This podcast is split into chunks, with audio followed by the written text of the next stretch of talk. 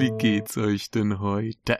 So, also, äh, hier ist der Michael, es ist Januar, wir haben Japanuary. Eigentlich hatte ich schon eine andere Folge mit noch einem bisschen Jahresrückblick, speziell fürs japanische Kino, äh, aufgenommen und dann kam Rolf und Rolf hat mir einen riesigen, umfassenden Jahresrückblick äh, seinerseits gemailt und dann dachte ich mir, äh, oh, da will ich meinen nochmal überarbeiten. Das werden vielleicht dann trotzdem zwei Episoden. Ich weiß noch nicht genau, wie ich das mache, was ich da mache.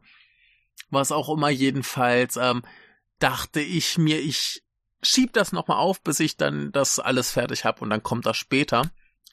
Äh, dann wird's halt größer, weil der hat mir wirklich enorm viel geschickt und das ist ganz wunderbar und das freut mich. Aber ja, äh, machte mich dazu, wenn ich da zu seinen ganzen Punkten, die er hat, auch selber noch was sagen will, muss ich da auch nochmal drüber nachdenken, was da genau rein soll und so weiter. Deswegen habe ich die jetzt aufgeschoben, deswegen sind wir ein bisschen später dran. Ich hatte die eigentlich geplant für den ersten Januar, dann war ich am ersten Januar müde und dann dachte ich am zweiten und dann kam auch schon die Mail und dann haben wir heute den dritten und da reden wir heute halt erstmal über etwas anderes.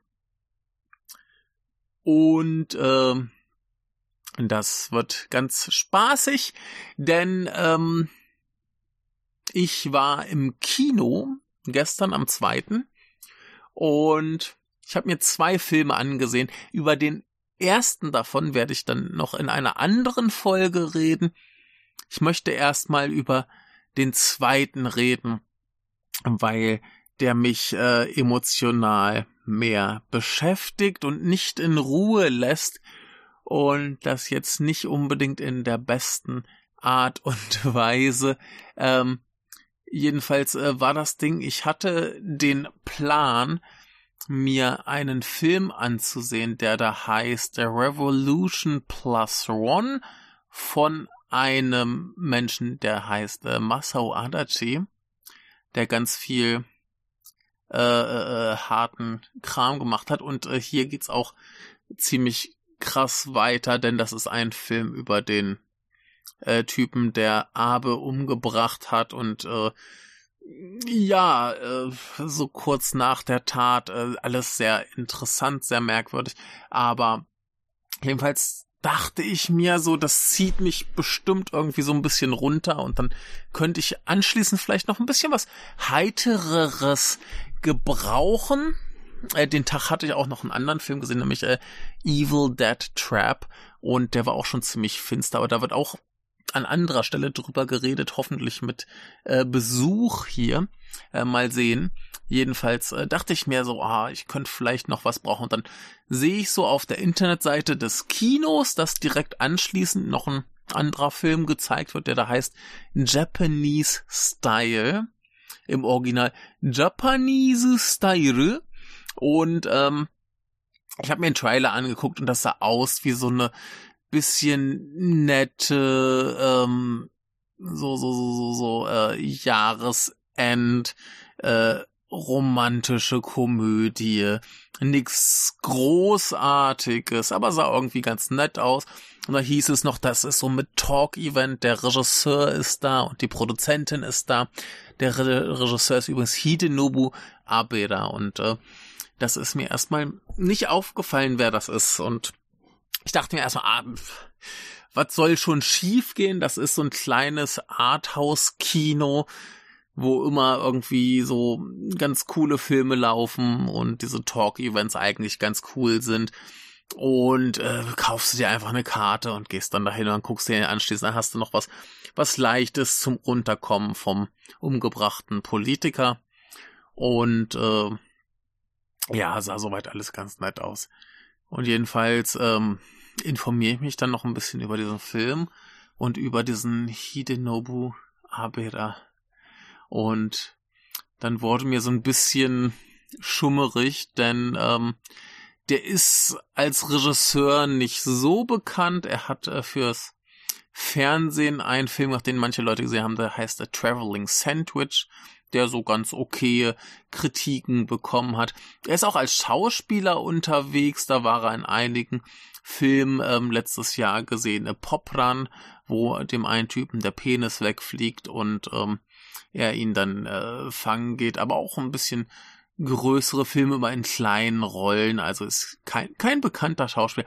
Aber als Autor hat er einen Film geschrieben, der heißt We Are im Original äh, Aono äh, Kairi Michi von Michihito Fuji und ich erinnere mich noch damals, haben wir den auf der Nippon Connection gesehen und auf der Nippon Connection waren sie sehr erstaunt, weil den Film sonst irgendwie kein Festival aufgegriffen hat und hatten sie da, ich glaube, irgendeine Premiere, ich weiß nicht, ob es die Weltpremiere oder die Europapremiere, irgendeine Premiere ähm, hatten sie dann da. Und ähm, ich weiß auch, die, die, die Folge, die wir dann für Schöner Denken aufgenommen haben, da gab's große Eskalation, weil besonders, äh, ich glaube, Alex von der Abspann Guckern und äh, Lukas Bawenschik den so richtig, richtig scheiße fanden. Und ich fand's nicht ganz so schlimm, aber ähm, halt auch nicht so gut. Und ähm, wie man das so macht, man gibt erstmal dem Regisseur die Schuld. Und ich glaube, so rückblickend, also Michihito Fuji ist kein guter Regisseur, nachdem ich jetzt noch ein paar Filme von ihm gesehen habe.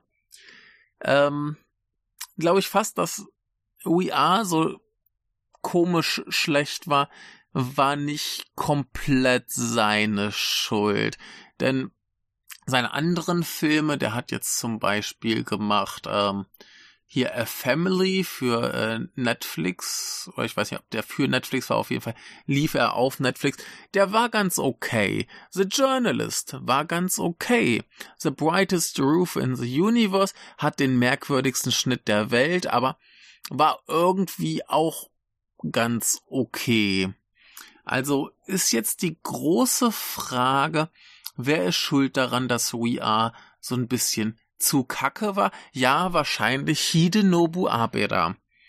Denn äh, was er hier in diesem Film gemacht hat, ist ein groteskes äh, Massaker von einem Film.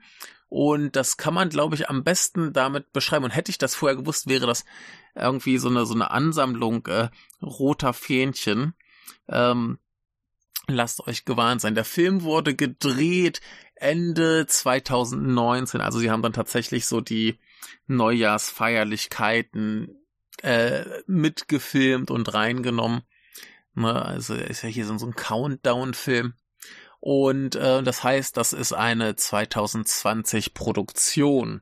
Ne, der wurde 2019 gefilmt und dann fertiggestellt 2020.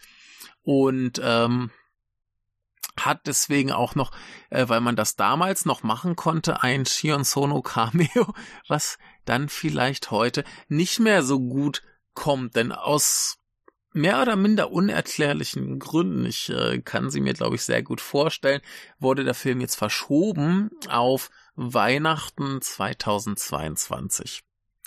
Kam denn ein bisschen später. Ich nehme an, ein Grund war Corona. Wenn wir überlegen, der war vielleicht dann so Anfang, Mitte 2020 fertig. So, wenn man bedenkt, so Schnitt und so weiter, das dauert ja auch alles ein bisschen. Dann äh, war der gerade fertig, als Corona losging und man nicht wusste, was war. Dann war ja noch Lockdown und so Kram. Da haben sie den wahrscheinlich erstmal weggepackt. Und da haben sie wahrscheinlich auch festgestellt, der ist gar nicht mal so gut. Und dann haben sie eine aufgeschoben und aufgeschoben und aufgeschoben. Jetzt müssen wir uns mal vorstellen, der lief jetzt am 2. Januar, wo quasi das ganze Land nahezu frei hat, ähm, lief er. Also Unmengen Leute haben Zeit ins Kino zu gehen. Ähm, er lief an einem äh, Tag, an dem die Tickets 700 Yen billiger sind als normal, sind was 5 Euro oder so. Also so, so ein Discount-Tag. Ähm, Da lief der. Es gab die Pamphlete, die es normalerweise für 800 bis 1000 Yen zu kaufen gibt, gab es umsonst. Der Regisseur war da, die Produzentin war da. Sie haben eine Talkshow anschließend gemacht. Sie haben anschließend noch Autogramme gegeben, oder zumindest er hat Autogramme gegeben. Und der Film war nicht ausverkauft, obwohl es ein kleines Independent-Kino ist. Also keine Sau interessiert sich für diesen Film. Der hat auch, ich habe mal geguckt auf einer Seite namens eger.com, da hat der so sehr wenige und dafür aber umso gemischtere Wertungen bekommen. Und wenn man jetzt mal guckt, wer da so mitmacht, ähm, die Schauspielerinnen und Schauspieler sind jetzt nicht die A-Klasse, aber zumindest so Gesichter, die man eventuell kennt. Die Hauptrollen spielt Kaito Yoshimura, der war unter anderem in 100 Yen Love, Mio on the Shore, Love and Other Cults, Dancing Mary, Midnight Swan. Midnight Swan war ja so einer der größten Filme in dem Jahr. Hier der äh, Modi, The Artist Habitat, äh, Bold, also Zeug, was Leute gesehen haben. Der ist kein total Unbekannter. Die weibliche Hauptrolle spielt Rina Takeda. Die ist ein bisschen unbekannter. Die hat relativ viel Action-Kram, so Low-Budget-Action-Kram gemacht wie äh, High Kick Girl oder Dead Sushi. Aber eben auch die beiden Attack on Titan Filme, die vielleicht doch ein paar Leute gesehen haben. Ähm, ich glaube, Afro Tanaka ist auch nicht so ganz unbekannt. Also auch keine super unbekannte. Dann haben wir Takahiro Miura, der war in Shin Godzilla, der war in First Love, auch Attack on Titan. Äh, Little Forest war hier, glaube ich, auch ein relativ großer Erfolg. Er war in Dance With Me, er war in dem japanischen Unforgiven Remake, er war in Harmonium. Also durchaus ein Gesicht, das man kennt. Wir haben Nanami Hidaka, die ist ein, wieder ein bisschen unbekannter, die hat so ein bisschen Splatter-Kram gemacht, eben auch äh, Love and Other Cults. Dann war hier noch ähm, The Hungry Lion, der auf der Nippon Connection lief. Also auch nicht so ganz unbekannt. Und wir haben äh, Ryo Sato, die war dann in so Sachen wie äh, hier Silence von äh, Scorsese oder in dem relativ neuen We Made a Beautiful Bouquet oder The Tokyo Night Skies Always the Dances Shade of Blue und äh, dieses, nee, letztes Jahr ähm, relativ bekanntes Ding Lesson in Murder. Also der Cast ist jetzt nicht die A-Klasse, aber nicht unbekannte Menschen. Also an denen kann es nicht liegen.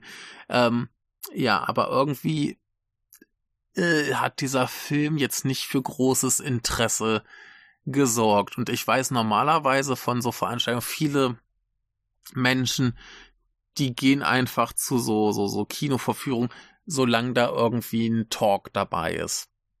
Ne, das ist für viele Motivation genug, einfach mal äh, dem das zu versuchen und sich das anzugucken.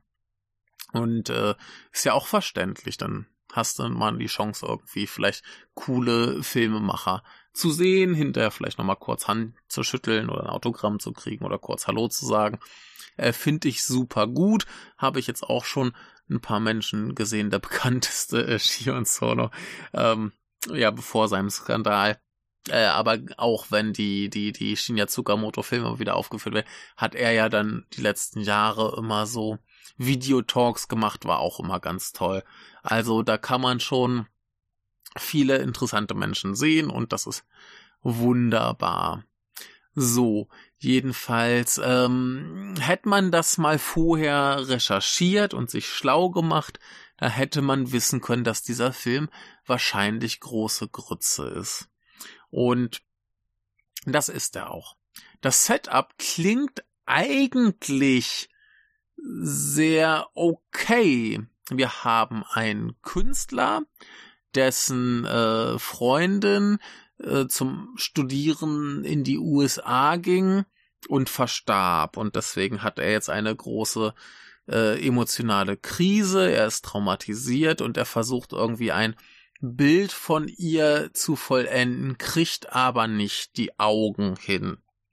Und ähm, er fährt dann irgendwie zum Flughafen, wo er sie treffen wollte und sieht dann da eine äh, junge Frau, die ihr zumindest um die Augen rum wohl ganz ähnlich sieht und er sagt dann so, ey, sag mal, ist jetzt vielleicht komisch, aber können wir vielleicht hier irgendwie ein bisschen zusammen abhängen, dass ich mein Bild fertig kriege. Und äh, sie hat auch irgendwie so ein kleines Neujahrstrauma und sagt so, ja, okay, cool, was soll's, ich habe sonst nichts zu tun, will nicht nach Hause gehen und so. Äh, alles klar. Und dann äh, kapern sie so ein äh, Tuk-Tuk heißt es. Ich glaube, die sind in Thailand ganz beliebt, irgendwie so so, so kleine was sind's dreirädrige äh, Fahrzeuge, wo hinten halt zwei sitzen können und vorne ein Fahrer und dann funktioniert das so als Taxi und er hat halt dieses riesen Gemälde, dabei das schnallen sie aufs Dach und da fahren sie da erstmal mit diesem klischeehaften Comic Relief Ausländer durch die Gegend und der sagt irgendwann, oh mein Gott, ich bin grad Vater geworden. Ähm, wenn ich das richtig verstanden habe, äh, war das auch gar nicht seine Frau, sondern halt eine, die einen anderen hat, aber er hat ihr das halt das Kind gemacht, so ungefähr. Ich, ich hab's nicht ganz verstanden. Das ist auch so ein Ding in diesem Film, weil die immer in diesem Tuk-Tuk sitzen und fahren, ist ein Großteil des Dialogs geschrien über Motorengeräusche. Das heißt, ich habe bei Gott nicht alles verstanden. Äh, ich weiß auch nicht, ob mir das mehr Freude oder Leid bereitet hätte, keine Ahnung. Jedenfalls sagt er, ey, ich hau jetzt hier ab und lässt die mit seinem Tuk-Tuk allein und die fahren halt irgendwie weiter. Und der Trailer hat das so verkauft, als hätten die da jetzt irgendwie so eine komische Reise am Start, so diese zwei Figuren, die sich nicht richtig kennen äh, und auf der sie irgendwie Dinge erleben, fast so ein bisschen Road-Movie-mäßig, bis es dann eben das neue Jahr ist und sie sich offensichtlich verlieben müssen oder Dinge passieren, keine Ahnung. Das war das, was mir der Trailer suggeriert hat. Äh, nicht aufregend, aber wie gesagt, nach so einem äh, Politiker wird erschossen Film dachte ich mir, ist das vielleicht ein bisschen erbaulicher und ein bisschen positiver. Und ähm, ja, das Ding ist aber, dass der Film überhaupt keine Ahnung hat, was er sein möchte. Da waren etliche Szenen, wo dann der Typ hinter mir sich totgelacht hat und ich überhaupt nicht wusste, was daran jetzt lustig sein soll, ähm, weil das auch irgendwie, also da, da waren viele Szenen, wo ich weiß, das war als Witz gemeint, aber ich fand's nicht witzig, weil das alles drumherum so unangenehm war. Weil gerade zu Anfang, ähm, er kriegt ständig Telefonanrufe, ob er denn das, das Bild pünktlich fertig kriegt. Und sie kriegt irgendwie Telefonanrufe von ihrem äh, äh, äh, ehemaligen Verlobten, der irgendwie will, dass sie halt nach Hause kommt. So. Und das ist äh, inszeniert in einer Art und Weise, wie man sonst so, so ein Psycho-Thriller machen würde, mit super schnellen Schnitten, äh, enorm vielen Geräuschen, so von wegen, ah, Nachricht, Nachricht, Nachricht, Nachricht, Nachricht, Nachricht. Ähm, wir haben dann auch hin und wieder nochmal so Rückblenden, wie ähm, die Freundin von ihm, äh, die gerade in die USA zu gehen plant, die sagt mal, nee, nee, sollen wir nicht zusammen in die, in die USA gehen? Nee, nee, nee, nee, immer dieses, nee, nee, nee, nee, das kommt wieder und wieder und wieder und das ist wirklich traumatisierend. Man, man merkt, wie kaputt dieser Typ ist. Und, ähm, das passt halt nicht in eine Komödie. Ne, so dieses, dieses wirklich stressige, wie es inszeniert ist. Es macht einen komplett wahnsinnig. Und das ist so irgendwie, weiß nicht, das erste Drittel, fast die Hälfte ne, wo wo es so richtig so äh, Stressfilm. Und dann soll es aber irgendwie lustig sein. Und es ist nicht lustig. Und da ist dieser Klischee-Ausländer, der irgendwie komische Dinge tut. Und ach, es ist alles erstmal schon furchtbar unangenehm. Und äh, dann kommt irgendwann halt noch das Shion Sono Cameo, was auch irgendwie ein bisschen so irre ist. Und dann fangen die beiden an zu streiten und er reißt ihr nur so am Arm herum, sie geht dann weg, er schmeißt ihr noch so seine Tasche in den Rücken. Und ich weiß nicht, ob das witzig sein soll, wie die miteinander umgehen oder nicht, keine Ahnung, ich fand's einfach nur übergriffig und eklig und ganz und gar nicht charmant. Also da, da ist auch dann keine Chemie zwischen den beiden. Das ist einfach nur so, so, uh, Ne, das sind Leute mit psychischen Problemen, die sich gerade unglaublich gegenseitig ankacken. Ne? Und dass das alles super unangenehm anzusehen. Und dann hast du halt immer noch diese Szenen drin, die lustig sein sollen, die aber nicht lustig sind. Und äh, äh, und da hast du eben immer noch so diese Idee des Japanese Style. Ich hab's nicht so ganz verstanden. Ich glaube, am Ende läuft's darauf hinaus, dass die Japaner nicht flexibel genug sind und so versteift sind und kriegst du immer so reingeschnitten ähm, Szenen, wie die beiden in traditioneller Kleidung an traditionellen Orten, so Tempel und so weiter, ähm, für Neujahrsfotos posieren. Und das ist halt viel schöner und harmonischer. Und wenn du mir halt erzählst, dass so dieser Japanese Style eigentlich nicht so geil ist und ich glaube, die Moral von der Geschichte ist, dass man rausgehen soll in die Welt und äh, offen sein soll und so weiter, dann ähm, hilft das nicht, wenn du das als viel schöner inszenierst als äh, das, was die erleben. Ne? Also das ist irgendwie sehr bizarr, es ist auch so ein bisschen surreal, weil man überhaupt nicht weiß, ist das jetzt real oder ist das jetzt was? Dass das ist, glaube ich, alles nur so, so, so, hä, da, ne? Und es ist alles total irritierend. Dann kommt irgendwann so viel Spoiler muss jetzt sein raus, dass die beiden auch über ihre, ihre Traumata gelogen haben. Und das kotzt mich ja irgendwie auch so langsam an, dass irgendwie Leute in so Filmen, wenn es irgendwie Komödie sein soll, ständig über, über sich lügen. Das hat mich letztes Jahr so wahnsinnig gemacht bei diesem, bei diesem äh, Englischschulfilm, den ich auf diesem Filmfestival gesehen habe. Ich habe gerade irgendwie in a different language oder so, wo sie dann beschlossen haben, dass wenn sie Englisch reden, sie äh, sich anlügen, um eine andere Persona zu kreieren. Und das, das kotzt mich so an. Und hier dann auch eben so, ah oh ja, äh, ne, ich habe darüber gelogen, dass meine Freundin tot ist, darüber über sowas erzählt man keine Lügen, ne, oder irgendwie bei ihr wird suggeriert, dass irgendwie ähm, ihr ihr ihr Verlobter ist es dann, glaube ich, ähm, sie irgendwie misshandelt oder so, so kommt es jedenfalls rüber und ähm, sie irgendwie versucht davon wegzukommen. Äh, auch alles Blödsinn. Und ach, es ist alles super unangenehm. Irgendwann kommt dann noch ihr Vater, der irgendwie eine neue Frau hat, die äh, in ihrem Alter ist und äh, er tischt ihr dann eine furchtbar aufgedunsen dramatische Geschichte auf, äh, warum er sie und ihre Mutter verlassen hat und dann geht sie Wut im Brand raus mit mit ihrem neuen äh, Freund und der Vater stört sich dann auf seine Frau sagt, oh, ich hab mich doch so bemüht. Und sie bemuttert ihn dann so, ach ja, ja, hast du gut gemacht, du hast dir so viel Mühe gegeben, hast du fein gemacht, ne, und es ist einfach so, so, so unangenehm, ne, also, äh, das, dieser ganze Film hat, äh, schlimmste Szene, schlimmste Szene im ganzen Film, ähm, die beiden kommen irgendwann zu ihm nach Hause und beschließen, dass sie vielleicht doch mal langsam ein bisschen schlafen sollten. Und legen sie sich da eben nebeneinander hin und liegen da und liegen da und sie dreht sich dann so ein bisschen zu ihm rüber, weil sie wohl doch so ein bisschen Zuneigung zu ihm empfindet, legt so ihren Kopf an seine Schulter und er geht voll auf, oh, Bumsen-Modus und plötzlich kämpfen die dann da miteinander und es ist so, so, so, so, so, so, äh, hat so richtig so eine ekelhafte Vergewaltigungsenergie.